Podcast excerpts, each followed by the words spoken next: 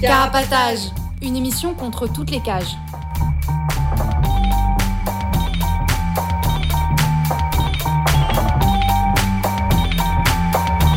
Carapatage, c'est une émission contre les prisons, la répression et le contrôle. À travers l'actualité de l'enfermement, mais aussi son histoire. En racontant les luttes à l'intérieur et à l'extérieur. En échangeant ce qu'on a vu, lu et entendu.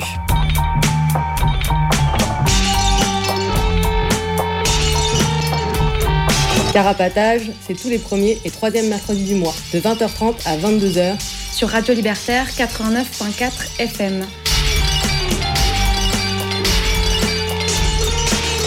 Carapatage contre toutes les cages.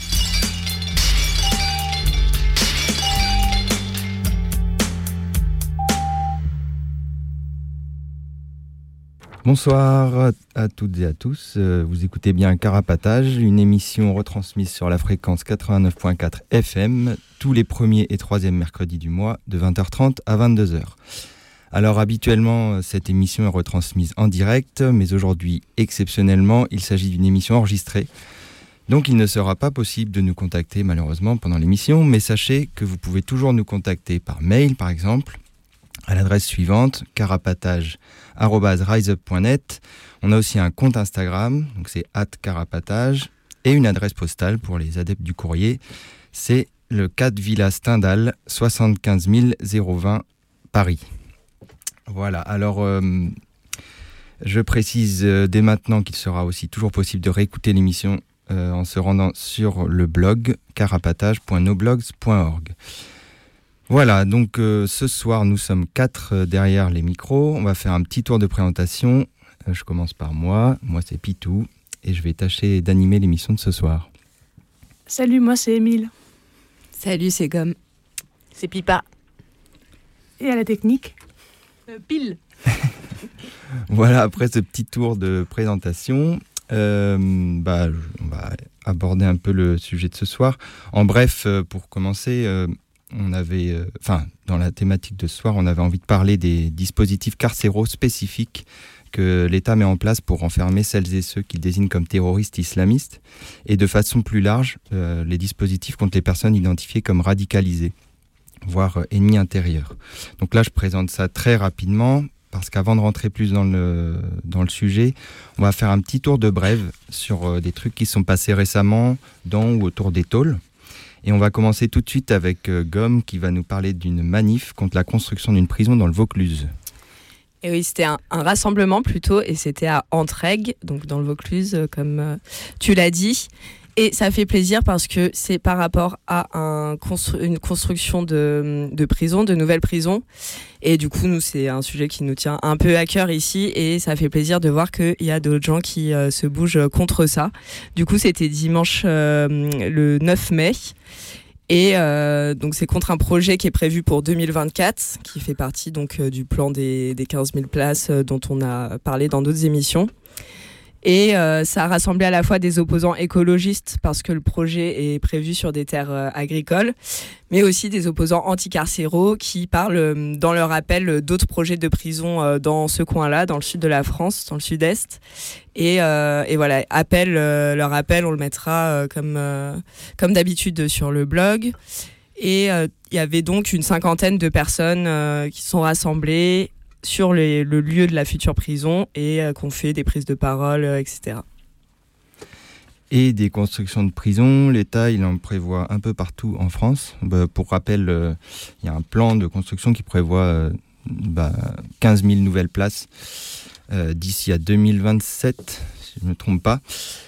Et notamment à Marseille, ça me permet d'enchaîner sur la deuxième brève puisqu'effectivement à Marseille, euh, il est question de construire un nouveau centre pénitentiaire appelé Beaumet 3, donc euh, sur le même site que l'actuelle prison.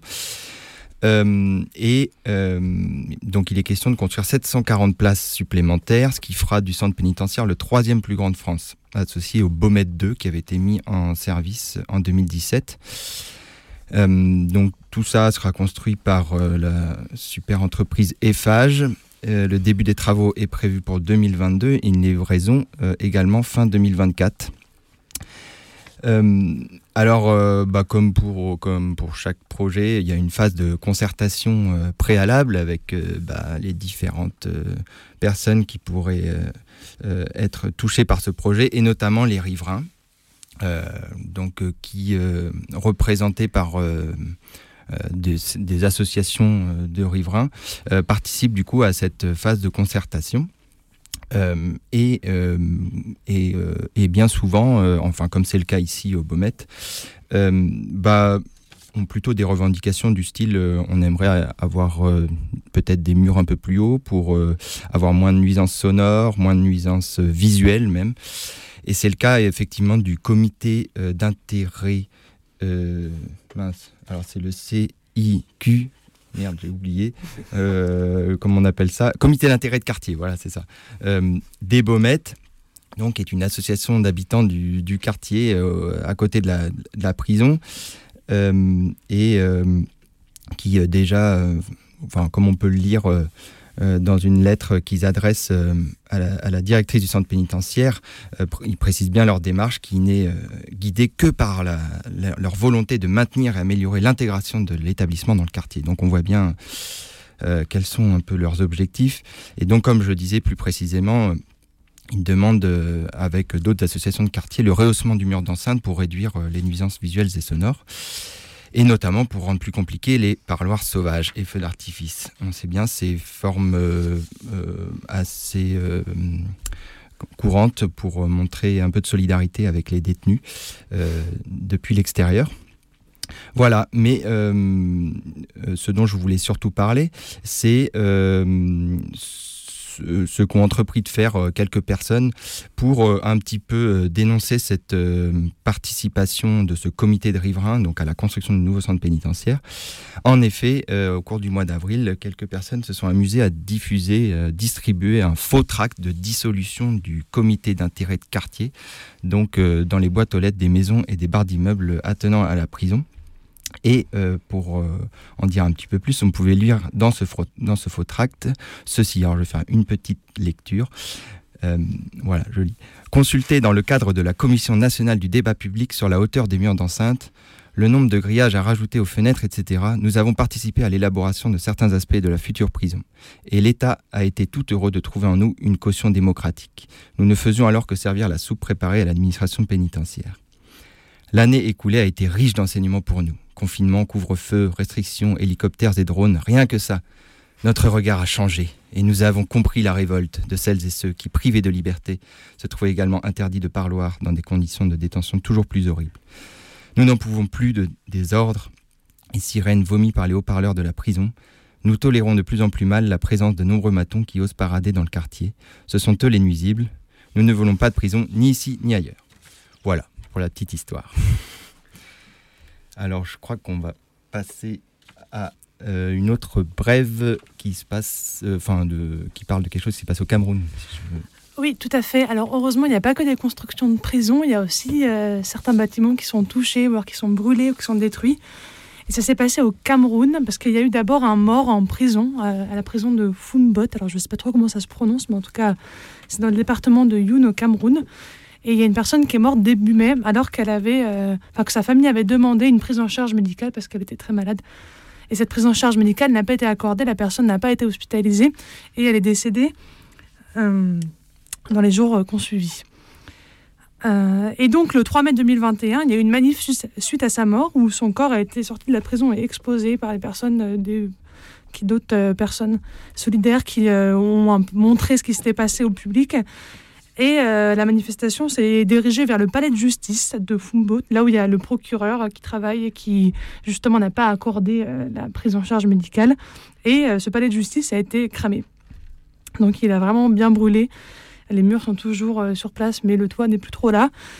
Il y a eu des morts, alors on ne sait pas de quel côté, mais en tout cas le palais de justice est bien abîmé et ça on ne peut que s'en réjouir.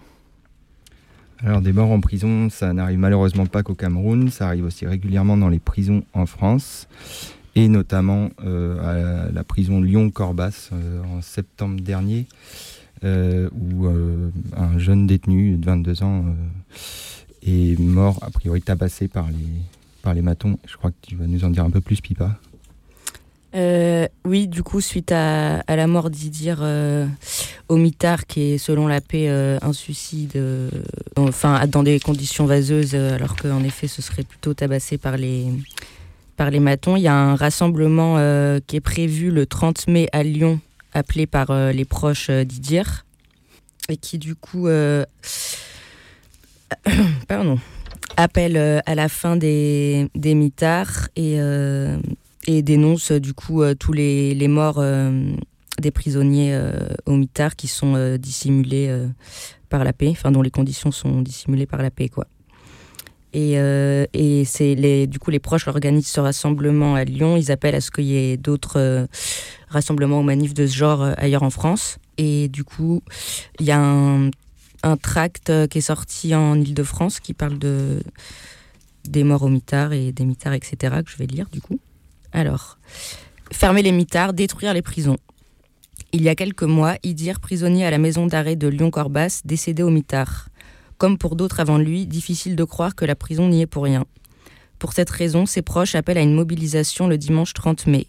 Un rassemblement et des prises de parole seront organisés sur la place Bellecour à Lyon et peut-être dans d'autres villes. Le mitard, c'est la prison dans la prison. C'est là où l'administration pénitentiaire, AP, envoie les prisonniers et prisonnières pour les punir et les isoler. On t'y enlève le peu que tu as, la cantine, la télé, la solidarité des autres. Le mitard, c'est se retrouver seul, sans ses affaires, dans une cellule avec une chaise, une table, un lit et des toilettes. Au mitard, la promenade se fait seule dans une cour minuscule. On n'y a plus qu'un parloir par semaine et on est séparé de ses proches par un hygiaphone qui empêche de se toucher. Le mitard, ça sert à casser les solidarités et ça permet aux matons de mettre plus facilement la pression aux prisonniers prisonnières. Mais la violence de la tôle n'est pas comme mitard, elle est dans l'enfermement même. Elle est présente au quotidien dans les brimades, les coups des matons, l'absence de soins qui mènent souvent à la dégradation du moral et de la santé. La vie des prisonniers et prisonnières compte si peu que pour l'administration pénitentiaire, qu'elle ne se donne même pas la peine de prévenir les proches quand un prisonnier prisonnière est envoyé à l'hôpital dans un état critique. Et quand un prisonnier prisonnière meurt dans des conditions suspectes, sous les coups des matons ou à cause de leur négligence, la paix fait tout pour cacher la vérité aux proches et aux autres prisonniers, quitte à attendre plusieurs semaines avant de remettre le corps à la famille. Chaque année, plusieurs centaines de personnes meurent en prison, parfois dans l'indifférence pour les prisonniers n'ayant pas de proches qui les soutiennent de l'extérieur. On sait quand on rentre, mais on n'est pas sûr de la date de sortie, tant l'administration pénitentiaire est forte pour coller des nouvelles peines. La prison isole et tue, il faut la détruire. Difficile de ne pas voir des parallèles entre les violences de la pénitentiaire et celles de la police, meurtres racistes, campagnes de désinformation sur les défunts défuntes dans les médias, informations cachées aux proches, etc. Pour fonctionner, l'État a besoin de la violence de la police et de la prison avec la justice pour discipliner et réprimer. Face aux violences de la tôle, des prisonnières et des proches résistent et luttent. Parfois, quand un détenu meurt au mitard, les autres prisonnières bloquent les cours de promenade pour montrer leur rage et leur soutien à l'entourage de la personne décédée. Dehors, les proches se mobilisent aussi, comme à Meaux, où il y a eu une marche jusqu'à la prison suite à la mort de Jimoni le 2 février dernier à la maison d'arrêt. La famille de Taoufik, mort à la maison d'arrêt de Perpignan le 18 octobre dernier, se bat contre la paix et la justice après avoir appris sa mort trois semaines plus tard de la part d'un autre prisonnier en, en permission. La paix couvre ses matons et prétend qu'il se serait étouffé, mais ses proches n'y croient pas et ont bataillé jusqu'en avril pour obtenir qu'il soit autopsié. À Seis, les prisonniers avaient bloqué les promenades pendant plusieurs jours et déployé une banderole après la mort de Jawad le 14 avril 2018. En Italie aussi, plusieurs mobilisations ont lieu en ce moment suite à plusieurs décès en prison. Contre les prisons et leurs mitards, liberté pour tout, toutes. Voilà donc pour euh, enfin, clore ce petit tour de brève d'actualité. Et avant de passer euh, à notre thématique du soir, on va écouter euh, une chanson de Bakar, Sniper, Tandem et Eben qui s'appelle Nickel System.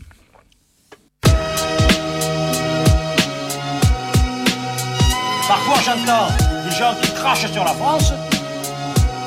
Et attention, ils crachent sur la France, ils crachent sur un gouvernement, ils crachent sur une assemblée nationale, ils crachent sur un sénat. Quand ils vont aux allocations familiales, ils crachent pas sur le chef de coordonné. Je dénonce le système dans lequel on vit tout en le faisant. Fonctionner en consommant, difficile de faire autrement. Je vis avec mon temps, suivant le troupeau comme tous les autres moutons. Je reste militant, mais c'est le berger qui tient le bâton, qui nous le met dans les roues et qui nous mène en bateau. Nous fait béton quand on marche encore à tâtons et resserre les tout l'état. Nous la met en beauté après la pluie, le beau temps. Peut se pointer ou pas, je suis déjà placé depuis longtemps. La France accueille à bras ouverts. Mais les vitres ont vite compris que mes graines n'étaient qu'une brute. Mon cœur abrite la souffrance des colonies. Si Auschwitz n'est qu'un détail, c'est que le peine est un sale port. Faire la misère, c'est tabou pour les toupables, les coupables de condé, coupables de meurtre sur les couleurs d'affiches. Je paye de mon épiderme. Une aide au commissariat qui ne referme pas de fantômes. Voir l'arrivée de terroristes où la violence augmentée, puis s'acharner sur l'islamisme fait la joie du nationalisme. Il suffit d'une chaîne à audience, d'un arabe dans leur rubrique pour outrager la vieille France et choquer l'opinion publique. Mais que dire de la République C'est que pour un bico ou un nègre, les maigres salaires sont les mêmes, donc ils touchent le sketch. Je retranscris les joies et larmes, les cris et drames, dénonce les tailles, c'est méfaits car la bouche est une arme. Ils auront le feu car ils ont semé la haine. Qu'on les brûle, qu'on les pende ou qu'on les jette dans la Seine. La jeunesse du ghetto a de la rage qui coule dans les veines. Il faut briser les chaînes pour niquer le système. Ils auront le feu car ils ont semé la haine. Qu'on les brûle, qu'on les pende ou qu'on les jette dans la Seine. La jeunesse du ghetto a de la rage qui coule dans les veines. Il faut briser les chaînes. Ne vois-tu donc pas à quel point elle est terrible de lire dans l'abîme le désespoir d'une communauté, de survivre aux erreurs de la vie. Mais dans ce combat ultime, je protège, me noie dans ces sombres dessins, lieux où les déceptions se succèdent et où s'accroissent ces certificats d'essai. Même en ces heures sombres, il m'insurge. Sache que je ne cesserai de contester les conditions de vie en HLM. Une c'est grec, c'est vrai, mais la France, c'est pas la Hongrie. S'il faut que tu traînes ton petit gré pour que tu puisses un jour te prétendre libre. Hey, elle cherche à brûler nos racines. Tous les ans, tous les mois, tous les jours, c'est nos frères qu'elle assassine. Elle nous tchatche, elle nous ment, elle nous bluffe, elle nous bassine. C'est l'ennemi du ghetto, un mauvais jour se dessine au Babylone. Ton système est conçu pour nous enterrer plus tôt. Mais y a des soldats, des vrais guerriers dans le ghetto. Avoir la foi, garder la tête haute, c'est ça qu'il faut. Faire front, faire lever le métro. J'aimerais être dans la peau de ce flingue tenu dans la main d'un beurre qui se verrait caler le peine. J'aimerais être dans la peau de ce surin tenu dans la main d'un nègre pour une balafre sur mes grès. J'emmerde la droite et leurs élus. J'aimerais que mon majeur crève l'œil à Jean-Marie. Je me battrai pour la richesse de mes racines quand un facho meurt, bagarre à les sourire. Le système, ils auront le feu car ils ont semé la haine. Qu'on les brûle, qu'on les pende ou qu'on les jette dans la Seine. La jeunesse du ghetto a de la rage qui coule dans les veines. Le feu car ils ont semé la haine. Qu'on les brûle, qu'on les pende ou qu'on les jette dans la Seine. La jeunesse du a de la rage qui coule dans les veines. Il faut briser les chaînes. J'ai vu les yeux de la haine sous un drap blanc. Le Mississippi tuer des innocents. La France donnait au FN plus de 13%. J'ai vu les frères combattre leurs propres frères. Des histoires à 5 francs, suivies d'un meurtre et d'un enterrement. J'ai vu les yeux de certains hommes politiques qui, avant de penser au peuple, ne cherchent qu'à devenir président de la République. J'ai vu le reflet de mes yeux dans ce miroir. J'écris mes peines sur le grimoire. Et ben à 8 de plus pour changer l'histoire. J'accuse les juges de faire preuve de préjugés. J'accuse le droit donné à un seul homme de pouvoir nous juger. J'accuse cet engouement qu'a l'humanité pour le dégoût. J'accuse les procureurs de mettre les mêmes sous écrou. J'accuse les chiens de l'État d'avoir la gâchette facile. J'accuse celui qui enferme un frère entre quatre murs. J'accuse certains prêtres de vouloir toucher ce qu'on a conçu. J'accuse nos concrétistes de n'être une bande de démagogues. J'accuse les morts subites pour un paquet d'oseille. J'accuse les dirigeants de tirer les ficelles. J'accuse les élus trouillards des ghettos de chez eux. J'accuse l'état de tout leur business mafieux. J'accuse la colère de trop bien faire son boulot. J'accuse ce système où t'es rien sans fric. J'accuse cet arôme de drame d'être un zéphyr de folie. J'accuse les élus corrompus de profiter de leur statut. Niquer le système, ils auront le feu car ils ont semé la haine. Qu'on les brûle, qu'on les pende ou qu'on les jette dans la Seine. La jeunesse a de la rage qui coule dans les veines. Il faut briser les chaînes pour niquer le système. Ils auront le feu car ils ont semé la haine. Qu'on les brûle, qu'on les pende ou qu'on les jette dans la Seine. La jeunesse ghetto a de la rage qui coule dans les veines. Il faut briser les chaînes, niquer le système. Ils auront le feu car ils ont semé la haine. Qu'on les brûle, qu'on les pende ou qu'on les jette dans la Seine. La jeunesse du ghetto a de la rage qui coule dans les veines. Il faut briser les chaînes pour niquer le système. C'est pour la jeunesse du ghetto.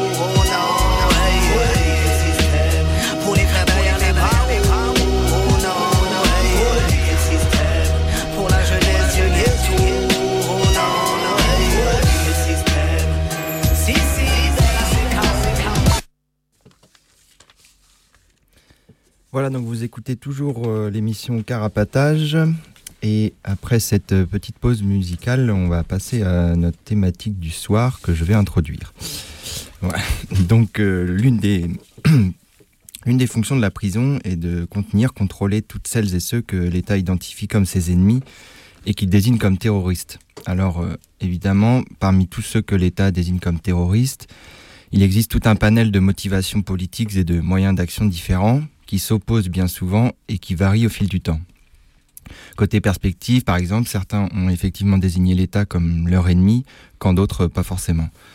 Certains ont identifié un État en particulier comme leur seul ennemi, quand d'autres voient chaque État comme leur ennemi. Et puis côté moyen, certains, certaines vont attaquer l'État en ciblant ses institutions, quand d'autres vont attaquer de façon indissociée l'État et des individus vivant sur son territoire. Certains, certaines vont utiliser des moyens ultra-violents contre des personnes, quand d'autres vont choisir le sabotage de matériel. Alors c'est dit très rapidement, évidemment, euh, ça ne recouvre pas toute la complexité de la notion de terrorisme. Mais voilà, c'était un petit bout pour un peu introduire euh, ce dont on voulait parler ce soir. Et euh, c'est notamment les dispositifs que l'État français a mis en place depuis 2015 pour donc face à, le terrorisme islamiste qu'il euh, désigne comme la principale euh, menace euh, à son intégrité et celle de, sa population. oui, parce que des attentats comme ceux de 2015 mettent en, péril sa crédibilité en tant que garant de la sécurité de sa population. Pour contrer cela, l'État doit donc réaffirmer son pouvoir protecteur envers ses citoyens, citoyennes, en neutralisant la menace terroriste. Et c'est là que la prison joue un rôle crucial, euh, et, notamment ces fameux dispositifs euh, spécifiques euh, au terrorisme islamiste. Alors je vais rentrer plus en détail dans le sujet.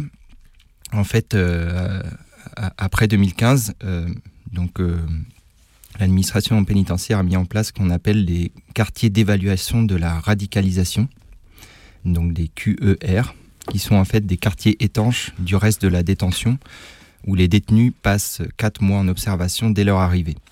Ils sont soumis à de nombreux entretiens par toute une bande de, de psy, euh, d'éducateurs et de matons. Euh, leurs faits et gestes sont épis en permanence et leurs conversations sont écoutées. Voilà, donc en France, euh, à ce jour, il y a sept quartiers d'évaluation de la radicalisation. il y en a un à Fresnes, un à Aunay, un autre à Fleury-Mérogis et quatre à Vendin-le-Vieil, près de Lille, si je ne me trompe pas. Voilà, donc à l'issue de, des quatre mois d'évaluation dans ces fameux QER, euh, l'administration pénitentiaire ensuite dispatche euh, les, les, détenus euh, dans trois régimes différents. Donc les moins radicalisés, à savoir environ, enfin ceux qui sont évalués comme les moins radicalisés, les récupérables quoi en gros, c'est-à-dire environ 75%, sont envoyés en détention ordinaire avec un suivi spécifique euh, appelé des programmes de prévention de la radicalisation violente. Alors personnellement, je n'ai pas trouvé beaucoup d'infos au sujet de ces programmes, mais j'imagine que c'est une sorte de, euh, bah, un peu comme dans les QER, euh, d'observation, de, suivi permanent et, et sûrement des entretiens réguliers avec des matons ou des SPIP ou d'autres personnels. Ensuite, euh, ceux qui sont considérés comme euh, irrécupérables à l'issue des 4 mois d'évaluation, ce qui représente, euh, donc selon les chiffres officiels, environ 10%, sont envoyés directement dans des quartiers d'isolement.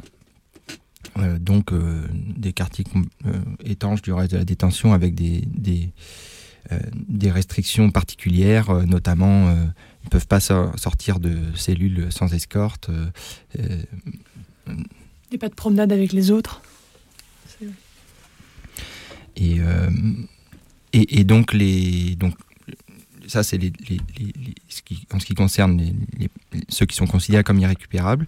Et entre les deux, donc, euh, puisque j'ai parlé de, des moins radicalisés et des plus radicalisés, et entre les deux, euh, bah, l'AP euh, a mis en place un, une espèce de régime intermédiaire donc euh, pour ces personnes qui sont radicalisées sévères mais possiblement récupérables en gros. Et ce sont euh, les quartiers de prise en charge de la radicalisation, les fameux QPR. Et je vais laisser Pipa euh, nous en dire un peu plus. Ouais. du coup, bah, après les QER, comme ça a été déjà dit, certains détenus peuvent être envoyés en QPR, quartier de prise en charge de la, radicalisation. Actuellement, il y en a quatre. Il y en a à Condé-sur-Sarthe, Lille, Aix-Luns, je sais pas comment on prononce, et à la Santé à Paris. Du coup, en tout, ça fait 550 détenus qui sont enfermés dans ces quartiers. du coup, sur certains points, les pratiques peuvent être plus ou moins différentes d'un QPR à l'autre, mais grosso modo, un QPR, c'est un quartier étanche, c'est-à-dire séparé du reste de la, de la détention, avec beaucoup plus de contrôle et d'isolement qu'en détention classique. Les détenus bah, sont seuls en cellule et pour chaque sortie de celle-ci, il y a au moins deux ou trois agents qui les escortent. Le but étant qu'ils soient forcément euh, en surnombre, enfin que les matons soient en surnombre par rapport à un détenu qui sort, quoi, et qui les palpent euh, systématiquement, voire qu'ils les font passer à un portique de, détection, histoire de bien incruster le rapport de force et de surveillance. Euh, et du coup, bah, ces quartiers, ça donne l'impression qu'il y a vraiment presque pas d'espace euh, euh, pour de l'intimité ou de la débrouille ou ne serait-ce que des contacts avec l'environnement social et extérieur. Bref, de la déshumanisation très poussée, étant donné qu'il y a des cailloux aux fenêtres, même si ça existe aussi dans, en détention classique parfois. Le mobilier, il est fixé au sol, il y a des contrôles très accrus des correspondances. Euh, les matons sont souvent euh, présents lors des soins. Les promenades se font euh, dans des minuscules espaces sans espace vert pour pas avoir accès à l'outillage. Et l'humiliation, la surveillance constante, elle est aussi appliquée aux proches qui viennent au parloir parce que du coup, il y a des palpations pour, pour tous les proches, même pour les enfants, et avec ouverture des couches, etc. Et interdiction de porter le voile. Et quant aux détenus, à la fin d'un parloir, ils ont une fouille à nu systématique. Et euh, du coup, euh, dans ces quartiers-là, il y a l'enjeu de déradicalisation et de dangerosité des détenus prononcés par la paix et l'État qui euh, qui prétendent vouloir faire changer les détenus. Et du coup, ça se fait à coup de surveillance et de bourrage de crâne vaseux parce qu'il y a tout un dispositif mis en place. Les détenus sont observés et analysés par un certain nombre de personnel, qui sont euh, bah, les matons qui remplissent des grilles d'observation euh, sur chaque détenu dans le logiciel Genesis matin et après-midi. Euh, les détenus ils doivent aussi se taper des séances avec un psy et un SPIP, ironiquement appelé binôme de soutien. Donc le binôme de soutien, c'est psy et SPIP euh, mais aussi des ateliers avec une équipe euh, pluridisciplinaire qui leur martèle la bonne pensée adéquate à avoir, avec des historiens spécialistes des faits religieux et géopolitiques, des islamologues, etc. Et il y a notamment du bourrage de crâne sur les valeurs républicaines. Du coup, bah, celles-là même qui sont utilisées pour les enfermer et les déshumaniser.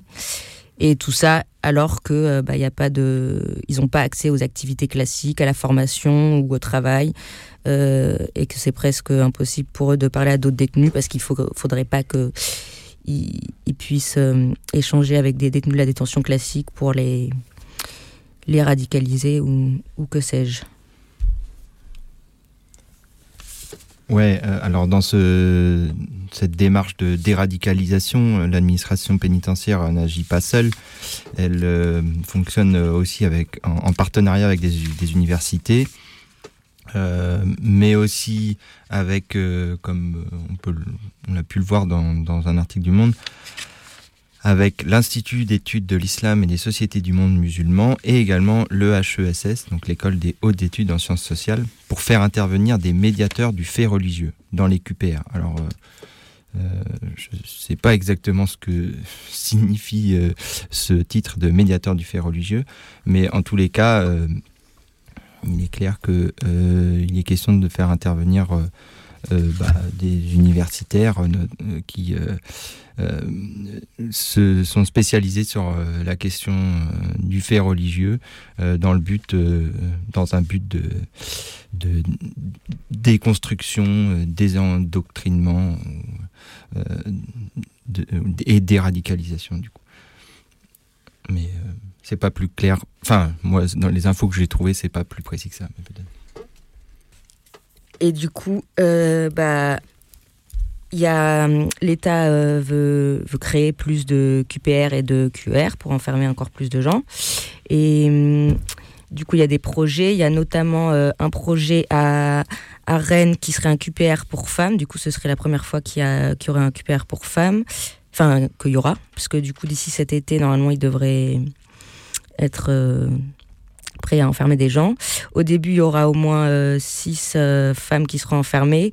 Et à terme, ils envisagent de transférer environ 100 femmes qui sont françaises, qui sont enfermées dans des camps kurdes en Syrie. Et par ailleurs, il y a des... C'est pas des projets encore lancés, mais euh, le souhait euh, de faire des nouveaux QPR euh, à Nancy, Bourg-en-Bresse et, aussi à Condé-sur-Sartre, du coup, ce qui serait un deuxième QPR. Et par ailleurs, il y a un projet de QER en étude, encore pour femmes cette fois-ci, à Fresnes pour 15 à 20 places. Du coup, bon, pas mal de. Enfin, ça s'étend clairement de plus en plus, quoi. Alors, euh, avant de passer à la suite, euh, on va refaire une petite euh, pause musicale en écoutant une chanson de Yana Katsoulos qui s'appelle Les autres sont jaloux.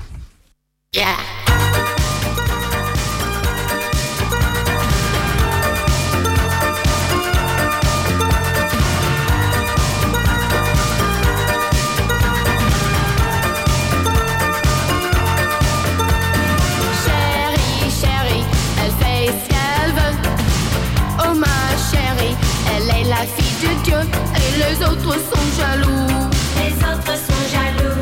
Les autres sont jaloux. Et elle, elle s'en fout. Chérie, chérie, elle sent son âme qui vibre. Oh ma chérie, comme elle est libre et les autres sont jaloux.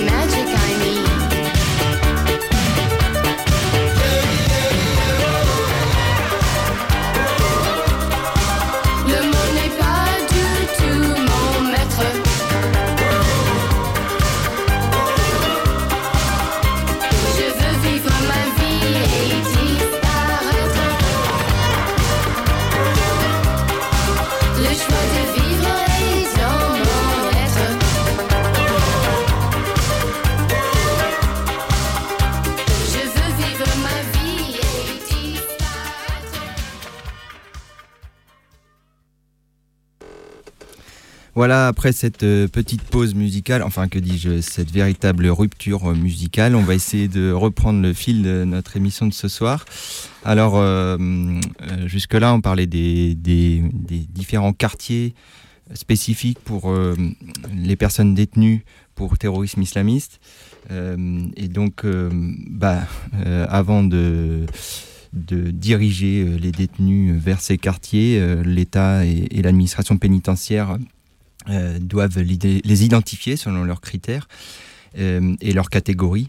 Et euh, on en distingue deux principales que Gomme va un peu nous, nous décrire. Et ben, ben, je la laisse nous, nous en parler. Oui, je vais parler de ces personnes donc, concernées par les QR et QPR qui sont réparties dans, dans deux statuts. Il y a tout d'abord le statut TIS, qui est le euh, statut de euh, qui, est un statut qui dépend du chef d'inculpation ou de la raison de la condamnation, qui euh, concerne les personnes incarcérées en lien avec le terrorisme islamiste. Et il y a un deuxième statut qui est celui des DCSR, qui sont les détenus de droit commun susceptibles de radicalisation, qui celui-ci se base sur des critères beaucoup plus flous, mais j'y reviendrai tout à l'heure. Et donc pour donner quelques chiffres, au 30 décembre 2019, il y avait 520 525 euh, détenus TIS, à la fois euh, en condamnés et en prévenus, et 904 DCSR. Et euh, parmi les personnes classées TIS, il y en avait 52 qui étaient en QR, 55 en QPR et 80 en quartier d'isolement. Et donc, ce qui montre qu'il y a beaucoup de, de TIS, mais du coup aussi beaucoup de DCSR qui sont en détention classique. Mais ce qui ne veut pas dire qu'ils subissent pas des conditions euh, de détention particulières, euh, avec une, une surveillance spéciale, euh, des mesures de sécurité renforcées, la systématisation des fouilles à nu, une stigmatisation vis-à-vis des autres détenus, vu qu'il y a, vu qu'il y a bah, l'AP euh, qui surveille et du coup en fonction de avec qui tu parles bah il y a des gens qui vont éviter de parler avec les personnes euh, TIS ou des CSR parce que euh, ils risquent eux-mêmes ensuite de de se retrouver des CSR par exemple. Et voilà et d'autres d'autres problèmes comme les difficultés d'accès au travail aux activités et tout ça et donc ça, c'est des mesures euh, qui vont être variables d'un établissement à l'autre. Et tout comme le, euh, justement l'établissement, les, critères pour, euh, pour mettre le statut des CSR. Du coup, c'est un statut qui est, qui est flou, qui est même pas officiellement, les personnes ne sont pas informées qu'elles qu'elles ont ce statut, même si elles peuvent s'en rendre compte par, de différentes manières. Mais du coup, c'est pas, c'est pas spécifié aux personnes qu'elles ont ce, ce statut, à part à Condé-sur-Sarthe, euh, dont je reparlerai peut-être un peu euh, tout à l'heure de Condé. Euh, et du coup, pour attribuer ce critère, bah, ça se base sur des observations des matons et du renseignement pénitentiaire. Du coup, le renseignement pénitentiaire, ça a été créé en 2003 et ça fonctionne un peu comme les RG à l'extérieur, quoi. Enfin, les anciens RG qui est la DC, DGSI maintenant, pardon. Et donc, ils font des écoutes, ils regardent. Euh, que ce soit des écoutes téléphoniques euh, par euh, aux cabines ou par les IMSI catchers qui permettent d'intercepter les conversations par téléphone portable. Et, et voilà, ils regardent qui parle avec qui en promenade, etc. Ils, surveillent le courrier et ils peuvent surveiller aussi, bah, voir qui vient en parloir ou qui vient faire un parloir sauvage. Enfin, ils peuvent aussi faire de, de la surveillance sur les proches ou sur, ou sur des gens qui viennent euh, aux alentours des prisons. Et, euh, et voilà, et du coup, ils surveillent bah, avec, qui, euh, avec qui la personne parle et si elle parle avec d'autres personnes, avec des TIS par exemple, ce qu'elle pense des attentats, quelles sont ses pratiques religieuses, est-ce que s'ils écoutent de la musique, s'ils acceptent de parler aux maton femmes, des choses comme ça. Voilà, tout un tas de critères pas du tout officiels et pas du tout, euh, pas du tout clairs. Et, euh, et du coup, il n'y a pas de possibilité de faire recours vu que c'est pas, euh, c'est pas un, vrai statut. Voilà. Et du coup, ça, bah voilà, ça produit un truc d'être tout le temps épié euh, et de devoir faire attention à, à tout ce qu'ils disent et tout ça. Et sachant que ça peut in- influer aussi sur euh, le moment de la sortie, l'obtention d'un ména- d'un aménagement, aménagement de peine ou des choses comme ça. Et, euh, et voilà. Et du coup, euh, du coup, les TIS et les DCSR, elles peuvent passer par des quartiers spécifiques, mais ils peuvent aussi ne rester en détention classique pendant toute leur détention. Ça va dépendre de l'établissement, ça va dépendre de la personnalité, entre guillemets, de, de la personne, etc. Ouais, et, et- et- donc ces catégories, euh, enfin, on, on- euh, pardon, excusez-moi, je, je bafouille, mais euh, viennent de tout un travail d'identification euh, et qui va euh, aussi euh, au-delà de la question du terrorisme islamiste, qui concerne plus largement toutes les personnes que l'État désigne comme dangereuses, n'est-ce pas, euh, Ouais, carrément. Émile? Et d'ailleurs, ça se passe euh, donc euh, effectivement dans les prisons, mais aussi en dehors des prisons. Et donc, euh, on peut se poser la question comment garder sous le coude toutes les informations dont on a besoin?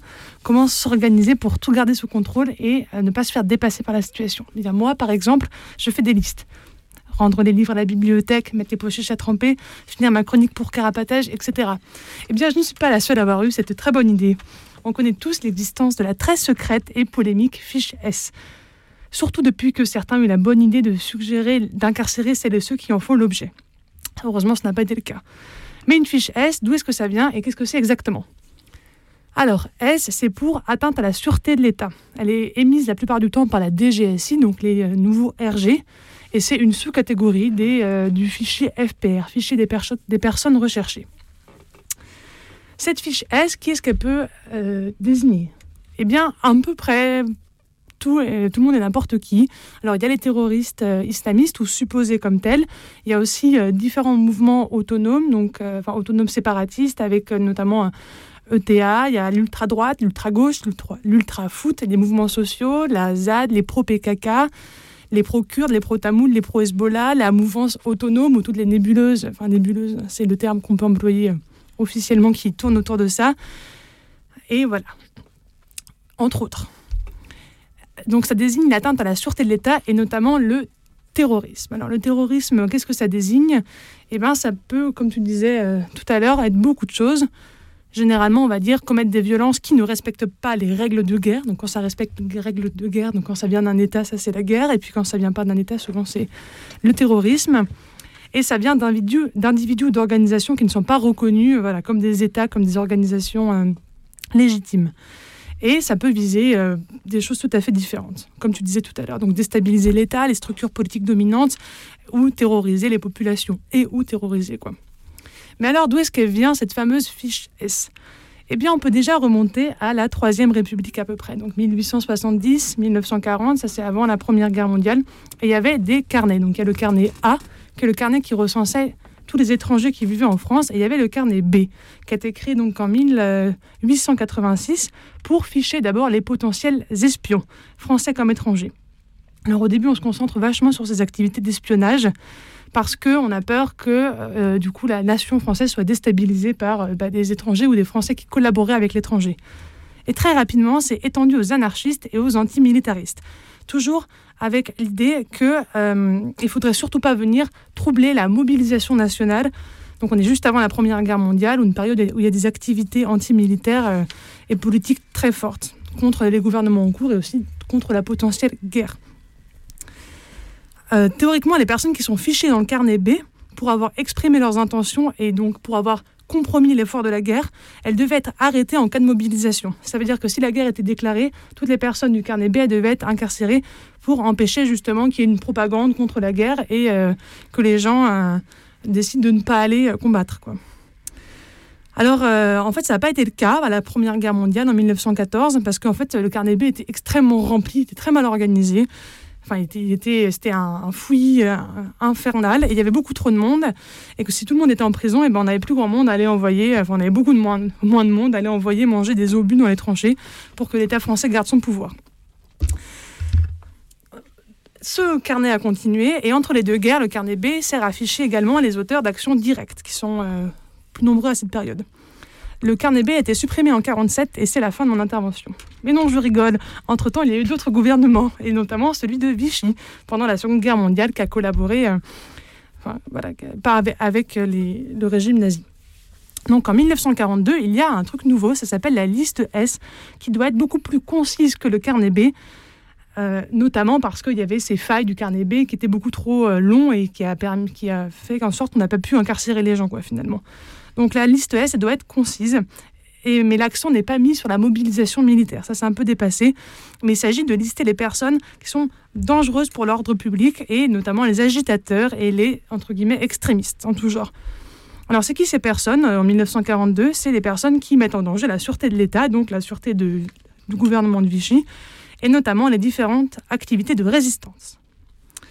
Donc, pour l'anecdote, à la, ce qu'on appelle la libération, on a gardé le même organisme, donc le même organisme de liste S, mais on a changé de sujet. Donc, on a rajouté euh, dans euh, la liste les communistes et les nazis qui continuent à s'organiser en tant que nazis.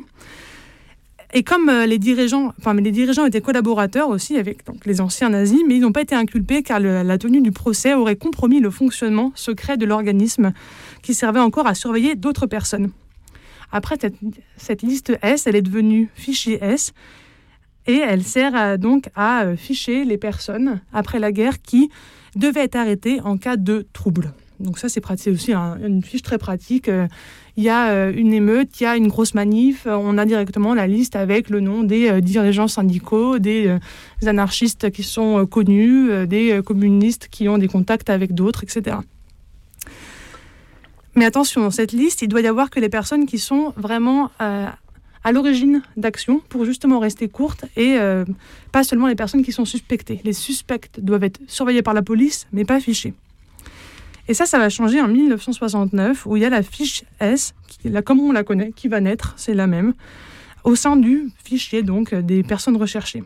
Ça vise des personnes donc radicalisées, mais qui n'ont pas grand-chose en commun, si ce n'est la surveillance étatique et le fait d'être suspecté, de ne pas adhérer en la possibilité du bien fondé de l'État français et qui potentiellement les déstabilise. Mais alors, qu'est-ce qu'il y a dans une fiche S? Bon, bah, il y a une photo, il y a l'atti- l'attitude à avoir en cas d'arrestation, de contrôle, le signalement, les d'autres informations personnelles, les filiations, donc qui traîne avec qui? Et comment est-ce qu'on peut savoir euh, qui, a une fiche S en fait? Est-ce que, euh, que ça se sait facilement par exemple? Bah, du coup, y a... on peut se rendre compte qu'on a une fiche S, par exemple, euh, en cas de contrôle dans la rue, en fonction de l'attitude des flics, par exemple. Parce que du coup, les questions qu'ils doivent poser, en gros, outre, euh, ils sont censés ne pas attirer l'attention, mais souvent, ils savent pas très bien le faire.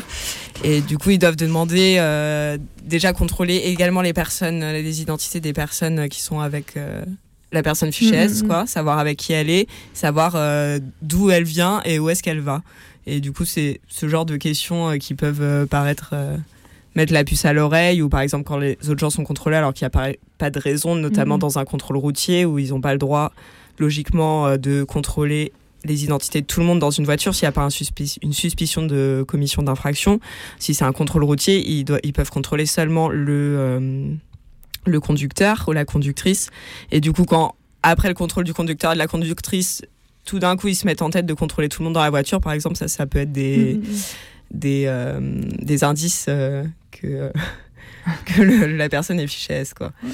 Ou alors quand tu passes une frontière, par exemple, en fonction du, c'est un contrôle un peu euh, spécial pendant une frontière ou qu'il y a une, euh, un temps pareil d'attente, euh, ça peut être aussi l'indice d'une fiche S potentiellement. Ouais. Ouais, les- dans les aéroports, notamment Mhm. des gens qui restent coincés euh, un peu longtemps euh, avant de pouvoir prendre un avion ou des choses comme ça. Et puis de nombreuses personnes apprennent qu'ils ont une fiche S au moment où ils sont inculpés et qui Ouais. ça arrive devant un tribunal la fiche S peut être euh, versée au dossier. Et on ne sait pas trop pourquoi d'ailleurs ils font ça. Normalement, les fiches S sont strictement confidentielles. Du coup, euh, les personnes fiches S ne sont pas censées être au courant qu'elles le sont. Mais du coup, pareil, euh, on ne sait pas trop pourquoi. Des fois, ils versent les fiches S dans des dossiers. Et c'est arrivé récemment. Il y a, un- texte qui est sorti sur Internet d'une personne qui avait été arrêtée euh, en se rendant à une manifestation, euh, enfin une à une contre-manif euh, d'une manif euh, il y avait une manif de FAF et du coup il y avait une contre-manif. Et en, en se rendant à la contre-manif qu'il a été arrêté avec un cadenas de vélo qui a été considéré comme une arme. Du coup il a fait une, une petite préventive. Et, euh, et voilà et finalement il a été jugé. Mais et du coup, en tout cas, pendant ce procès-là, il y, a- y avait la fiche qui était au dossier, mais qui n'avait pas été versée au contradictoire. Du coup, ils ont fait la demande pour pouvoir que la défense ait également accès à la fiche, parce que en l'état, je crois que c'était que le. J'ai pas, je sais pas si quelqu'un a relu le texte, mais bon. Ok. Ouais, c'est ça, En, l'état, il y avait que le, la juge et le proc, ou le juge, la proc, bref, qui avaient accès à la fiche. Mais c'est arrivé carrément, ils les versent dans des dossiers euh, au contradictoire direct. Euh, Dans ton dossier, tu as ta fiche S et tu dis que c'est un peu des, un peu des boulets, quoi. Bah là, dans le cas récent, il a dû, euh, le juge a dû lire euh, la fiche à haute voix pendant le procès, ce qui est un petit peu euh, drôle aussi, puisque c'est secret. Et ça indiquait notamment la- les conduites à avoir en tant que. Enfin, si euh, un keuf, par exemple, contrôlait ou interpellait cette personne, donc qu'est-ce qu'il faut avoir comme conduite, quoi? Et apparemment, des fois, ils lisent un peu trop vite, quoi. Et enfin, c'est même arrivé, euh, c'est même arrivé à quelqu'un que les flics, genre, juste, ils voient quel bip au FPR et du coup, ils se disent ah trop bien, c'est une personne recherchée, on la ramène au poste et d'être euh, tout content euh, d'avoir fait une bonne pêche euh, pour se rendre compte finalement qu'en fait c'était une fiche S et qu'ils n'étaient pas du tout censés amener la personne au poste. Enfin, ça, pour, pour le coup, ils sont pas du tout censés faire ça. S'ils contrôlent quelqu'un qui est fiché S, ils doivent pas attirer l'attention, c'est-à-dire ne pas amener la personne au poste en mode t'es recherché, t'es dans le fichier, quoi. Encore raté. ouais. Et ça dure, c'est renouvelé tous les ans, si je me trompe pas, du coup, les fiches S. C'est tous les deux ans, je pense. C'est tous les deux ans. Et euh, si euh, tu sors des radars, potentiellement, tu peux perdre ta fiche S. Mais il y a un autre fichier qui euh, dont l'inscription est notifiée, qui s'appelle le fichier des auteurs d'infractions terroristes. Et donc, ça vise les personnes qui ont été condamnées pour ces motifs-là ou qui ont en- enfreint à une, l'interdiction de sortie du territoire, par exemple. Et ça, c'est une inscription qui est notifiée et euh, où tu as des devoirs qui vont, euh, qui vont avec, notamment euh, l'obligation d'indiquer ton adresse, de l'indiquer si tu changes ou de l'indiquer régulièrement si tu ne changes pas et de prévenir de tes déplacements à l'étranger au moins 15 jours à l'avance. Et ça, pour ça, il faut se déplacer au Comico, donc dire voilà, j'habite ici ou alors j'ai envie de partir dans tel endroit dans au moins 15 jours. Quoi. Et ça, c'est un- une fiche qui dure au moins, enfin non, qui peut durer jusqu'à 10 ans ou 5 ans si c'est par rapport à une violation de sortie de territoire. Il n'y a, y a pas un pointage aussi? Non. Je crois qu'il y, a y aussi un pointage associé, en dehors de devoir se signaler pour ce que tu as dit, changement d'adresse, sortie de territoire, ch- changement de- travail aussi, peut-être, non? Peut-être pas. En tout cas, je crois qu'il y a aussi un pointage, je Mhm. sais plus à quelle fréquence il est, mais il y a, il y a aussi un pointage comme, gratos, quoi. Enfin, même s'il se passe rien, il faut aller Mhm. pointer tous les euh, je ne sais combien euh, auprès du commissariat. Ouais, et ça, ça va commencer après euh, la sortie de prison. Donc, par exemple, si tu prends quelques années et qu'après tu sors, et ben c'est euh, c'est 10 ans. Ils vont commencer après la sortie de prison. Quoi. Donc, ça peut, être, ça peut faire des très très longues durées ensuite. Et ça peut aussi être renouvelé éventuellement en fonction de la situation. Notamment si tu si tu remplis pas ces, ces obligations. Et justement, d'ailleurs, pour toute cette question de, de- de- des mesures de contrôle après la sortie de prison, euh, bah, un nouveau projet de loi qui vient d'être présenté là, en Conseil des ministres pour, euh, renforcer toutes ces mesures. Euh, C'était fin avril. Du coup, il y a, plusieurs trucs. Il y a à la fois des mesures administratives, quoi, qui s'appellent les MICA, mesures individuelles de contrôle administratif et de surveillance. Donc euh, qui jusqu'à maintenant euh, pouvait être euh, prolongée pour une durée d'un an et, donc avec cette nouvelle loi elle se serait doublée donc elle pourrait être prolongée pour une durée totale de deux ans pour les sortants de prison. Et donc plus, plus concrètement ces mesures c'est en gros imposer à une personne présentant entre guillemets une menace d'une particulière gravité pour la sécurité de l'ordre public de ne pas sortir du périmètre d'une commune et de pointer une fois par jour. Euh, donc euh, selon les données du ministère de l'Intérieur, pour donner une petite idée, euh, c'est 430 personnes qui ont, comme ça subi une assignation en résidence depuis novembre 2017 et euh, aujourd'hui il y en aurait 67 en cours. Alors ça c'est pour le côté euh, administratif, mais côté judiciaire, il y a aussi tout un panel de, mesures de surveillance et de contrôle pour les, les, personnes euh, donc euh, identifiées comme euh, ex-condamnées pour euh, terroristes. Et donc, à leur sortie de prison, le tribunal de l'application des peines de Paris, mais aussi d'ailleurs, pourra imposer à ces ex-détenus une série de mesures de suivi social ou psychologique. Alors tout ça en fonction de, de leur dangerosité qui, qui est évaluée par une commission disciplinaire. Euh, parmi les mesures, on trouve euh, soit l'obligation de suivre une formation, travailler, euh, enfin, l'intégration, alors ça c'est les termes officiels, l'intégration d'un pro- dans un programme plus contraignant de prise en charge de la radicalisation au milieu ouvert, et puis sinon l'obligation d'établir sa résidence dans un lieu déterminé. Il y a aussi un autre truc, il pourra être proposé à la personne de se faire héberger pour suivre un programme d'accompagnement individualisé et de réaffiliation sociale, qui est un truc euh, qui est mis en place par le groupe SOS, notamment pour euh, le compte du ministère de la Justice à Paris, Marseille, Lyon et Lille. Euh, voilà, Euh, enfin bref, c'était pour faire le lien avec euh, ce truc d'actualité. Juste pour repréciser, toutes ces mesures, là, les mesures judiciaires que je viens de citer, elles peuvent être renouvelées annuellement jusqu'à 5 ans. Euh, à condition que. Enfin, alors, euh, voilà. Euh, et, le moindre manquement, euh, juste euh, un rendez-vous manqué chez le juge, peut être sanctionné d'un an d'emprisonnement. Voilà. C'est délirant, quoi. C'est des conditions. Enfin, bon, ça existe déjà un peu, mais c'est. C'est des contraintes comme pour une sortie conditionnelle, sauf que c'est ce que les gens vont faire jusqu'à 5 ans après avoir fini de purger une peine jusqu'au bout, quoi. Enfin, c'est vraiment la prison euh, qui continue euh, dehors euh, et enfin qui déborde ça, je sais pas. Ça allonge la peine de ouf, quoi sans que ce soit dit comme tel, mais en fait, euh, bah ouais, c'est comme une sortie conditionnelle. Sauf que la conditionnelle, c'est quoi? C'est euh, aux trois quarts de la peine que tu as le droit, voire à mi-peine selon les cas, quoi.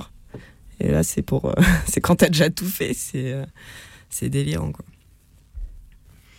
Ouais, encore une fois, il- effectivement, même si c'est dans les faits euh, la même chose, euh, bah, il le désigne pas de la même manière, euh, alors que dans les faits, c'est pareil. quoi. Enfin, je veux dire que c'est pareil que la conditionnelle. Mais, mais effectivement, c'est complètement ouf.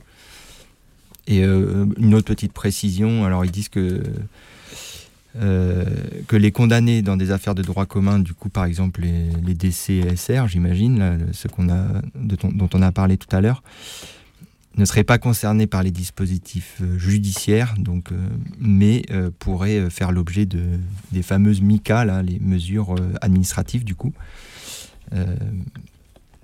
Euh, du coup, euh, bon, bah, tout ce que j'ai cité tout à l'heure, quoi, les obligations de formation, de travail ou de, ou de résidence dans un lieu déterminé. Quoi. Et tout ça, euh, en plus de, de, toutes les mesures euh, de suivi euh, des services de renseignement euh, dans la paix, enfin de, par la- l'administration pénitentiaire pendant leur peine. Quoi. Eh ben, on va sans transition faire une nouvelle petite pause musicale en écoutant les Têtes.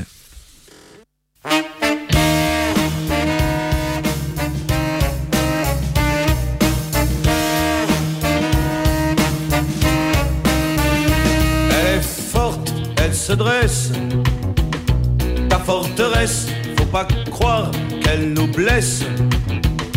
Ta forteresse, elle est morte, elle s'affaisse. Ta forteresse souffle dans les tuyaux, tape sur des tonneaux. On a froid, on est chaud. Paris c'est Bamako. Oh oh, oh oh oh. Elle est forte, elle se dresse. Ta forteresse, faut pas croire qu'elle nous blesse. Ta forteresse, elle est morte, elle s'affaisse. Ta forteresse, des lambeaux de culture, des bidons, des ordures, des avions dans les murs de la démocrature. On franchira les mers par-dessous les cratères où l'on voit à travers la terre.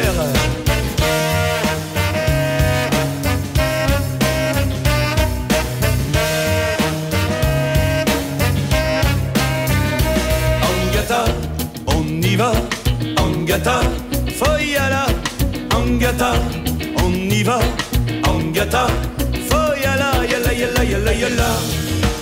Yalla, yalla, yalla, yalla. Yalla, yalla, yalla, yalla. Yalla, yalla, yalla. Et dans le vide ordure de la démocrature, pirogue ou pédalo, viva l'Eldorado. Oh oh, oh oh oh. Elle est forte, elle se dresse. Ta forteresse, faut pas croire qu'elle nous blesse. Ta forteresse, elle est morte, sa fesse, ta forteresse.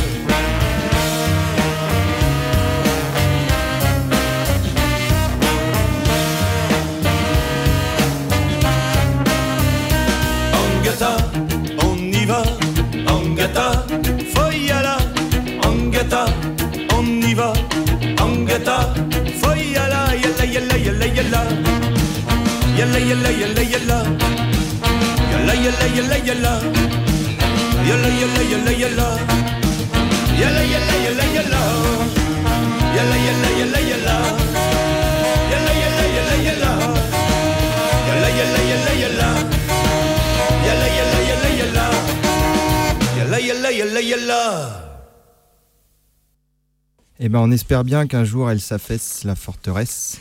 C'était une chanson des Têtes Raides qui s'appelle Angata.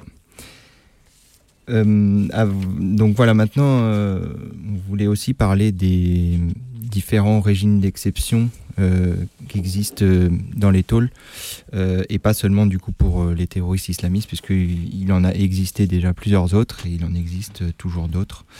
Et je vais laisser Gomme nous en dire plus. Avec les QPR, QR et tout ça, c'est toujours plus de quartiers différenciés et euh, avec des, régimes de détention disciplinaire.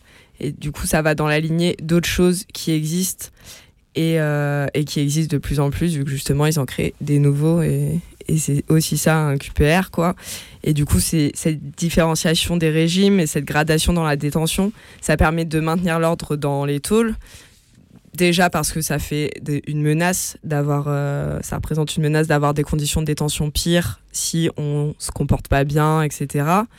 Et d'autre part, ça isole de la, détention classique des individus qui sont considérés comme pouvant euh, euh, propager des envies de révolte ou des choses comme ça. Du coup, il y a d'autres quartiers que les QPR qui, qui jouent ce rôle. On a parlé dans les brèves du quartier disciplinaire, le mitard, où est mort Idir, et plein d'autres. Euh, je vais pas revenir dessus, euh, ça avait été dit tout à l'heure. Euh, on a parlé aussi des quartiers d'isolement. Et euh, là, je vais vous parler d'un truc qui est nouveau également, qui s'appelle, enfin également comme les QPR, qui s'appelle les unités pour détenus violents. Et euh, la, première de ces unités, elle a ouvert à Séquedin en 2019. À ce jour, je sais pas exactement combien il y en a, mais c'est à peu près comme les QPR. Je pense c'est aux alentours de 5, avec euh, le- projet qui en est une par, euh, une par région. Et du coup, ces unités, c'est soi-disant pour faire des séjours de décompression, avec tous les guillemets qu'il faut. Du coup, c'est 9 mois maximum. Et du coup, il y a un suivi particulier. Ça concerne du coup les détenus qui sont qui ont commis des violences en détention ou qui sont susceptibles de pouvoir en commettre, ce qui laisse la porte ouverte à un peu tout le monde, quoi. Du coup, dans ces quartiers, euh, bah, je pense que ça ressemble un peu au, QPR. hein. Euh, déjà il y a des passes menottes. Du coup, c'est-à-dire que les matons peuvent menotter le détenu avant de lui ouvrir la porte de la cellule. Euh, et du coup, ça, ils le font systématiquement pour toutes les personnes qui arrivent euh, en unité, en UDV. Et après, euh, selon ton comportement, ils, peuvent enlever cette mesure ou la remettre. voilà. Comme dans les QPR, le mobilier, il est scellé. La télévision, elle est accrochée au mur dans un globe en plexiglas sur le modèle des cellules anti-suicide, dont les cellules de protection d'urgence, dont d'ailleurs serait intéressant d'en, parler un jour un peu de ces, de ces cellules-là et de tous des programmes de la prévention anti-suicide en prison, qui est aussi souvent des trucs de contrôle de ouf. Et, euh, bref, voilà, mais c'est un autre sujet. Euh, Quoi d'autre? Euh, Bon voilà, tout est un peu sécurisé comme ça. Genre les shots sont en résine et pas en faïence. voilà. Et les matons, ils sont équipés avec des gilets pare-lames, des gants anti-coupure, euh, des choses comme ça. Voilà, ça c'était pour les UDV. Euh, sinon, je voulais parler vite fait avant ça. Enfin, il y avait, il y a eu dans le passé les, ce qu'on, ce qu'on a appelé, enfin surtout ce que les gens qui se battaient contre ont appelé les QHS, quartiers euh, de haute sécurité, mais dont l'appellation officielle était les quartiers de sécurité renforcés et quartiers de plus grande sécurité, euh, qui étaient des quartiers avec un total isolement et tout ça, et qui ont été créés en, en 75 euh, suite à la, grosse vague de mutinerie euh, qu'il y a eu euh, aux étés 74 et 75 euh, dans les tôles françaises. Et, euh, et voilà, et, du coup, ces QHS, ils sont, euh, ils sont un peu célèbres parce qu'il y a des personnes, euh, il y a Charlie Bauer et Jacques Messrine qui en ont parlé dans leurs écrits, qui ont été enfermés. Du coup, c'était un endroit où étaient enfermés bah, voilà, des figures du grand banditisme, des candidats à l'évasion, des prisonniers politiques, etc. Et du coup, ces QHS, ils ont été fermés en 82 suite à des luttes qu'il y a eu à l'intérieur et aussi à l'extérieur avec tout un discours sur leur inhumanité. Sauf que finalement, euh, ce à quoi servaient les QHS, bah, ça a été transféré euh, dans les quartiers d'isolement. Et par exemple, après ça, c'est là qu'ont été enfermés les membres euh, du groupe Action Directe, qui est un groupe de lutte armée communiste révolutionnaire, qui était actif dans les années 80. Et aujourd'hui, le quartier d'isolement, il est toujours aussi utilisé comme ça pour, euh, sur un mode disciplinaire, quoi, même s'il ne sert pas que à ça. Mais en tout cas, il est beaucoup utilisé comme ça. Et par exemple, on l'a dit tout à l'heure que c'est là que sont enfermés euh, pas mal de TIS. euh, de, du coup, les TIS, pour rappel, les, les détenus en lien avec le terrorisme islamiste mais aussi euh, d'autres sortes de terroristes entre guillemets. Et par exemple euh, il y a une personne euh, d'une affaire antiterroriste dite du 8 décembre parce que du coup c'était le 8 décembre dernier qu'il y a eu les vagues la première vague de perquisitions et d'arrestations dans cette affaire. Du coup cette affaire c'est des personnes qui sont accusées d'avoir préparé des attaques contre les flics sans qu'il y ait plus de précision sur un projet ou je sais pas quoi. Mais en tout cas, du coup, c'est plutôt, euh, ils ont tapé plutôt sur euh, des gens euh, proches de la mouvance autonome et tout ça, quoi. Et et voilà, du coup, il y a, euh, je crois, neuf personnes qui ont été arrêtées à la base. Bon, j'ai pas tous les chiffres en tête, mais au final, il y avait cinq personnes qui étaient en, en détention et dont euh, deux qui sont sortis là euh, récemment. Ça, c'est une bonne nouvelle. Et euh, du coup, tous, ils étaient, euh, enfin non, pas tous, pardon. Juste, euh, il y a une des personnes qui est, d'après les médias, décrite comme le chef de cette organisation. Euh, flou qui, euh, qui est au quartier d'isolement depuis euh, son arrestation le 8 décembre à Bois d'Arcy, si je dis pas de bêtises. Et voilà, du coup, le quartier d'isolement, il, il sert, voilà, il sert toujours à ça, quoi. Du coup, ce qui était inhumain dans le QHS, je vois pas qu'est-ce qui est devenu humain en passant au quartier d'isolement. Et, euh, et vu que je parle de, cette affaire du 8 décembre, bah, tous aussi dans cette affaire, ils avaient un statut particulier qui est le statut DPS, détenu particulièrement signalé. Du coup, au-delà des quartiers spécifiques, il y a aussi voilà, des statuts. On en parlait euh, avec les TIS et des CSR, mais du coup, il y a aussi ce statut euh, plus large de DPS qui lui concerne. bah non, il n'est pas plus large en fait, parce qu'il concerne environ 300 personnes. Et, euh, et du coup, on peut être DPS sans être dans un quartier spécifique. Et c'est un répertoire national, du coup, le DPS qui a été créé en 1967 et qui regroupe les détenus de la crimina- criminalité organisée, pardon, je, cite, hein, ou reliés aux mouvements, mouvances terroristes, ou ceux ayant été signalés pour des évasions réussies ou des commencements d'exécution d'évasion, ou ceux dont l'évasion pourrait avoir un impact euh, sur l'ordre public, ou euh, ceux euh, susceptibles de grandes vio- violences ayant commis euh, meurtre, viol, acte de torture, barbarie en établissement pénitentiaire.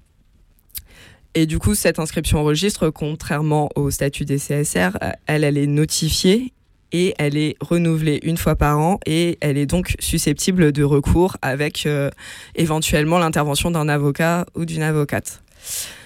Donc c'est quoi ce statut? Il permet à la paix, euh, il ouvre tout un panel de mesures que euh, l'administration pénitentiaire peut appliquer ou non euh, dans laquelle elle, elle va piocher en fait euh, en fonction et des établissements et de euh, la personne concernée quoi. Et du coup, ça peut être par exemple des checks à l'œilleton toutes les deux heures, des fouilles à nu après les parloirs, l'interdiction de rencontrer d'autres DPS en activité, des escortes et des transferts sous, sous- avec des conditions particulières, genre des motards, euh, des motards en plus, euh, des des, des flics avec des mitrailleuses, euh, enfin bon, des choses, euh, des conditions euh, de sécurité renforcées, quoi. Voilà, ça c'est le genre de. C'est des exemples de mesures que la paix a le droit de mettre en place, enfin, a le droit. on imagine en tout cas que quand elle notifie à quelqu'un un statut de détenu particulièrement signalé. Et je voulais, ah oui, je voulais rajouter, mais Il y avait une autre, euh, une autre mesure qui est prise souvent, mais qui est, je pense, assez informelle. Ça va être de dissuader les autres personnes, les autres détenus, de euh, créer des liens d'amitié ou de solidarité avec les personnes qui sont au DPS. Quoi. Donc ça va être pouvoir éventuellement être, euh, être euh, convoqué et on t'explique que c'est pas bien de traîner avec cette personne parce que cette personne, elle est... pas cool et que euh, elle risque de t'attirer des ennuis et que euh, c'est quelqu'un qui est très méchant, etc. Enfin, du coup, pour dissuader les liens entre euh, des personnes qui sont pas à DPS et des personnes qui sont signalées, quoi. Je voulais juste, j'ai dit tout à l'heure que j'allais parler de Condé-sur-Sarthe, mais je, je vais faire vite. C'est juste que un des autres, une des autres, euh, comment, versions modernes des QHS, on va dire, ben, euh, ça passe par des quartiers spécifiques, ça passe par des statuts spécifiques, mais ça passe aussi par des prisons spécifiques pardon même si c'est pas vraiment officiel ou je sais pas quoi. Mais en tout cas euh, voilà c'est ça que je voulais dire sur Condé sur Sarthe c'est qu'on peut dire que c'est une prison qui est particulièrement sécuritaire. Enfin évidemment il y a les maisons centrales qui sont censées être déjà euh, un régime différent des centres de détention, un régime plus sécuritaire pour les détenus plus difficiles, entre guillemets, etc. Mais du coup, Condé-sur-Sarthe, parmi les maisons centrales, c'est euh, la maison centrale des maisons centrales, quoi, en France. Et euh, c'est vraiment une prison plus sécuritaire.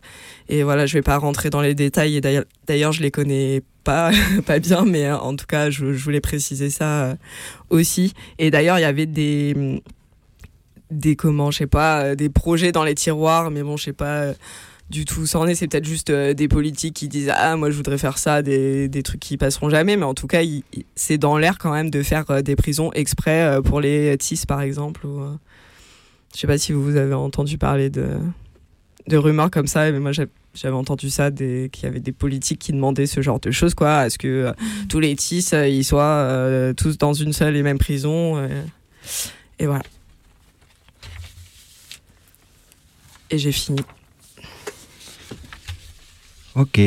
Euh, alors, euh, bah, on, va refaire une petite pause musicale, mais avant, je peut-être je, je- rappelle un peu euh, bah, comment c'est possible de nous contacter. On a une, adresse mail carapatage@riseup.net. Donc, ce soir, on, on, on est euh, pas en direct, du coup, c'est pas possible de nous appeler, mais habituellement, c'est le cas. Et voilà, et euh, on va maintenant, euh, sans plus attendre, écouter euh, Gaël Faye, la chanson Tôt le matin.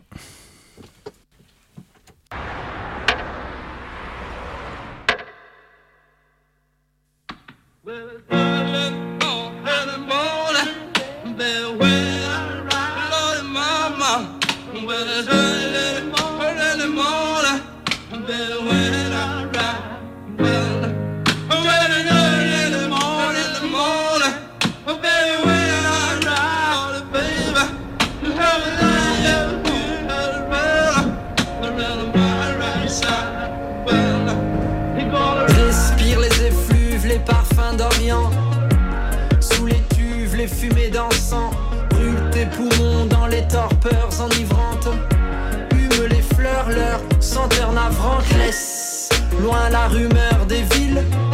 Si ta vie est tracée, dévie, prends des routes incertaines, trouve des soleils nouveaux, enfile des semelles de vent, deviens voleur de feu, défie Dieu comme un fou, refait surface, loin des fous, la fine force et faiblesse, fait de ta vie un poème.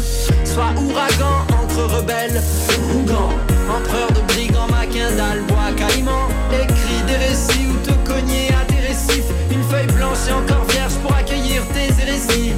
Plie entre les vies, écris la vie entre les lignes, fuis l'ennui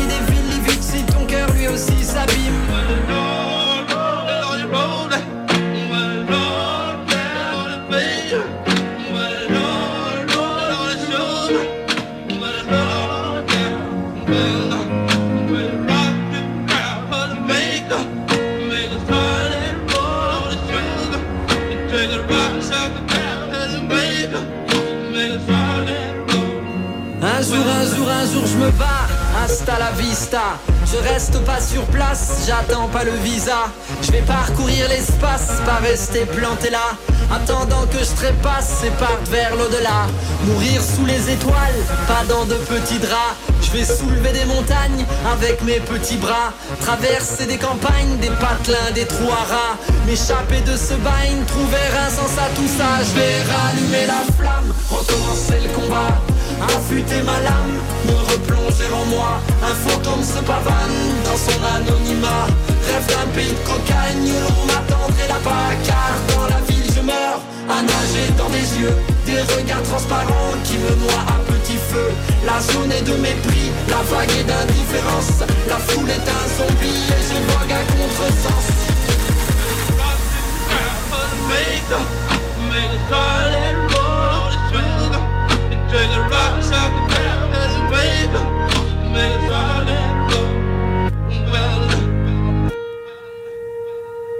Entendre le son des vagues lorsqu'elles s'agrippent à la terre ferme.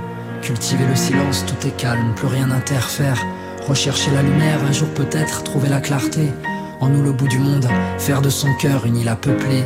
Ouvrir de grands yeux clairs au bord d'immenses lacs émeraudes. Se laisser émouvoir tôt le matin quand pousse l'aube. Premières heures du jour, tout est possible si l'on veut. Reprendre dès le début, redéfinir la règle du jeu. Briser les chaînes, fissurer la dalle. Inventer la lune que tout cela voit. Devenir vent de nuit, pousser la voile. Et s'enfuir vers des rives là-bas.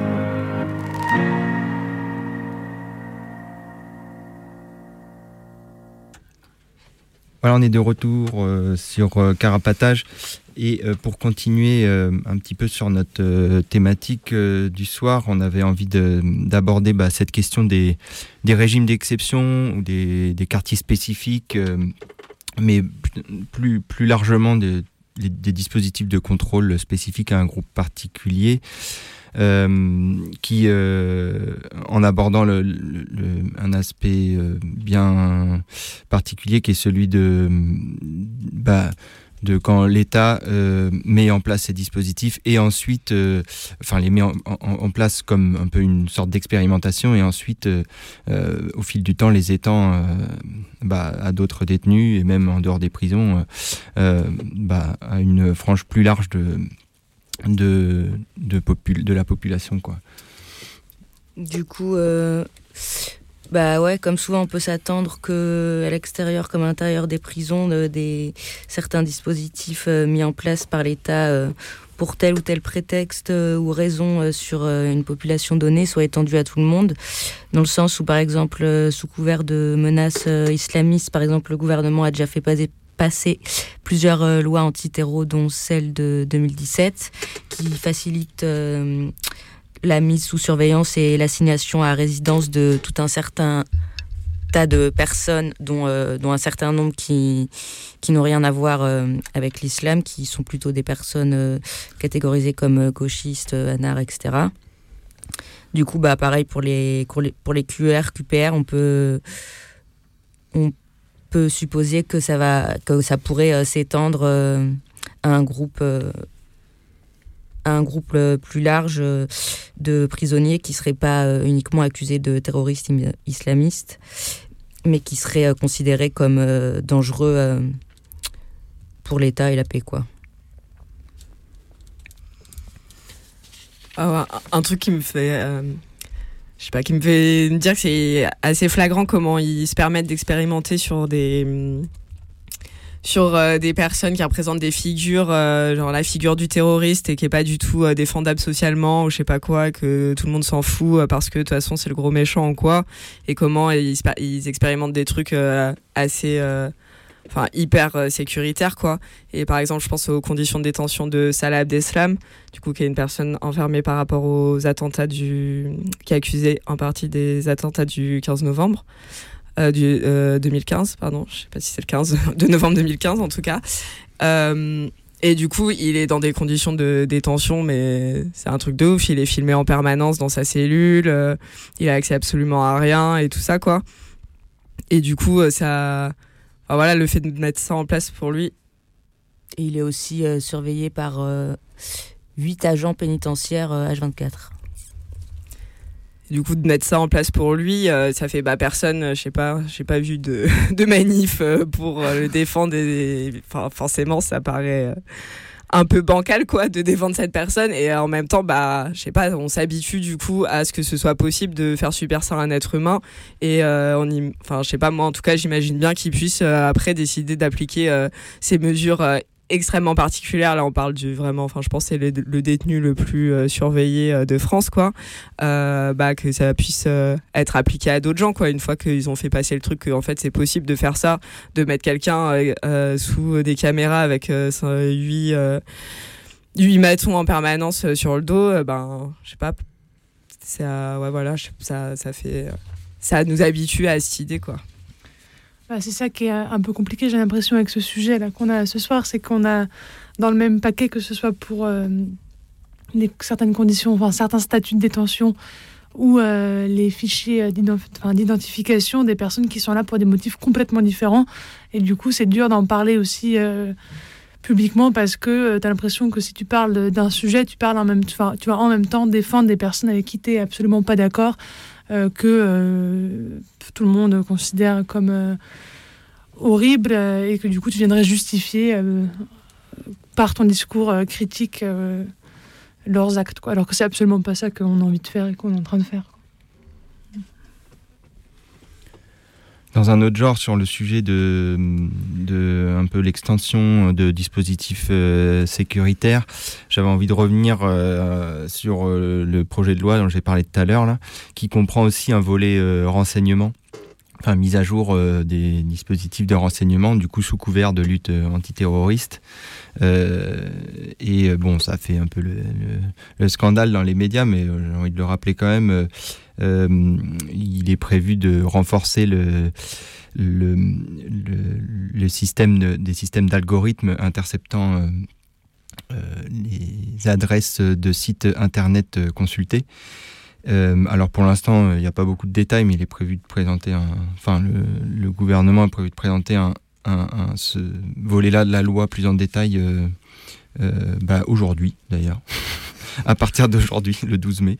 Euh, en tout cas, euh, ce seraient des algorithmes euh, du coup de la DGSI et de la DGSE, et du coup qui pourraient s'appliquer aux, aux- URL des sites consultés et qui possiblement voilà, serait une, manière, euh, une, façon de, fliquer euh, toujours plus de gens euh, en utilisant le prétexte de la protection contre la menace terroriste. Quoi. Ouais, parce que pour le coup, les algorithmes, c'est très facilement étendable à absolument tout le monde. C'est pas une surveillance personnifiée avec quelqu'un pour de vrai, quoi.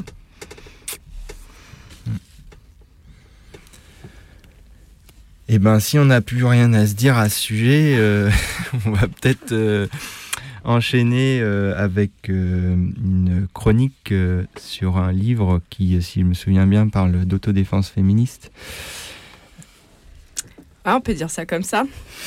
Alors, je vais vous parler du roman Dirty Weekend de Helen Zaevi qui est paru en 1991.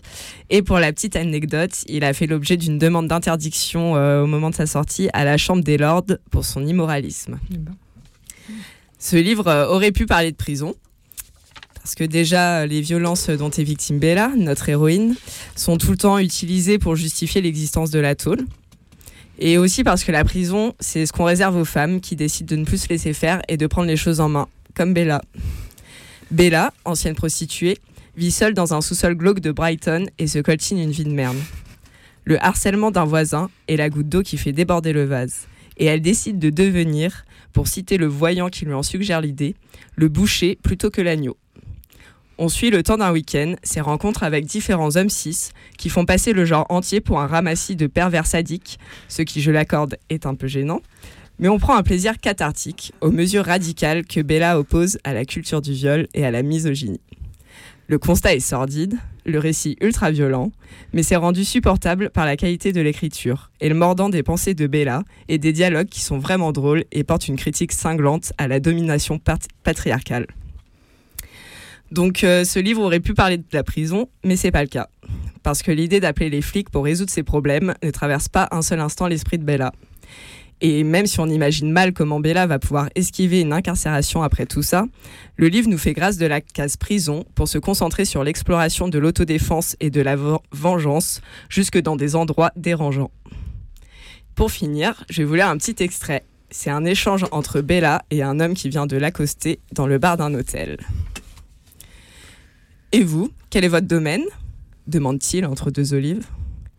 Je suis dans l'hygiène publique. Oh, je désinfecte. Vous ne faites pas partie de ces femmes vêtues de bleu de travail qui roulent en camion benne. Non, je travaille davantage au niveau exécutif. Il parut soulagé. Vous voulez dire que vous prenez les décisions Exactement. D'abord, vous prenez une décision et ensuite vous l'exécutez. Une sorte d'expert conseil? Quelque chose comme ça. Ça doit être très astreignant. Ça l'est, Norman. Très astreignant, en effet. Un jet d'huile s'échappa de sa bouche lorsqu'il avala la dernière olive. Ne me dites pas que vous aimez vous occuper des ordures. Il essuya ses lèvres grasses avec son mouchoir. Ça m'étonnerait. C'est curieux que vous me demandiez ça, Norman. Parce que je crois que j'aime ça. Le problème, c'est que les gens finissent par s'habituer à la saleté, au point de l'oublier. Grave erreur. Très grosse erreur. Si vous laissez les déchets s'entasser, tôt ou tard, ils vous envahissent. Si vous ne dominez pas les ordures, ce sont elles qui vous domineront. Vous semblez terriblement dévoué à votre tâche. Je le suis, Norman. Terriblement. À vrai dire, c'est davantage une vocation. J'ai été choisi pour nettoyer la pourriture. Une sorte de croisade solitaire? Une guerre sainte. Elle bute une gorgée. Et je ne fais pas de prisonniers. Merci, c'était Dirty Weekend de Hélène. Merci, Gomme. Merci. Alors, euh, bah voilà, on arrive à la fin de notre émission. Euh, ben, on espère euh, toutes et tous que vous avez apprécié l'écouter. Je rappelle que bah, du coup, nous, on, fait, on est écoutable tous les premiers et troisièmes mercredis du mois. Toujours rejoignable euh, par mail carapatage.rise.net et aussi par courrier au 4 Villa Stendhal euh, dans le 20e arrondissement. Et on a un compte Instagram euh, qui s'appelle @carapatage et on a aussi un blog euh, qui s'appelle carapatage.noblogs.org où vous pouvez réécouter toutes les émissions. C'est génial. Voilà, alors euh, eh ben, à bientôt à toutes et tous. Et puis pour se quitter, on va écouter une dernière chanson qui s'appelle Émeute du 8-6 Crew. Bonne soirée. Salut, salut. Ciao.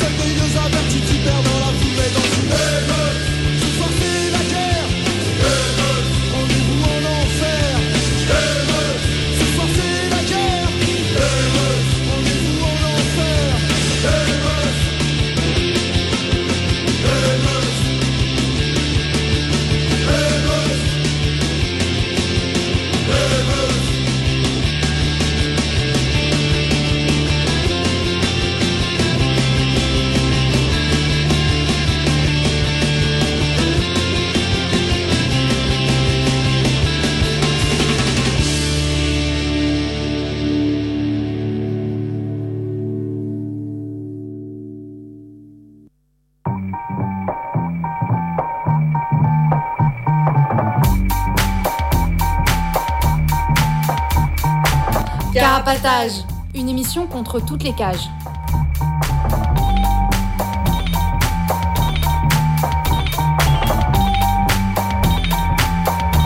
Carapatage, c'est une émission contre les prisons, la répression et le contrôle. À travers l'actualité de l'enfermement, mais aussi son histoire. En racontant les luttes à l'intérieur et à l'extérieur. En échangeant ce qu'on a vu, lu et entendu.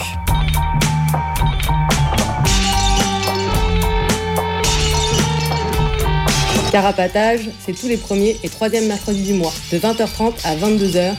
Sur Radio Libertaire 89.4 FM.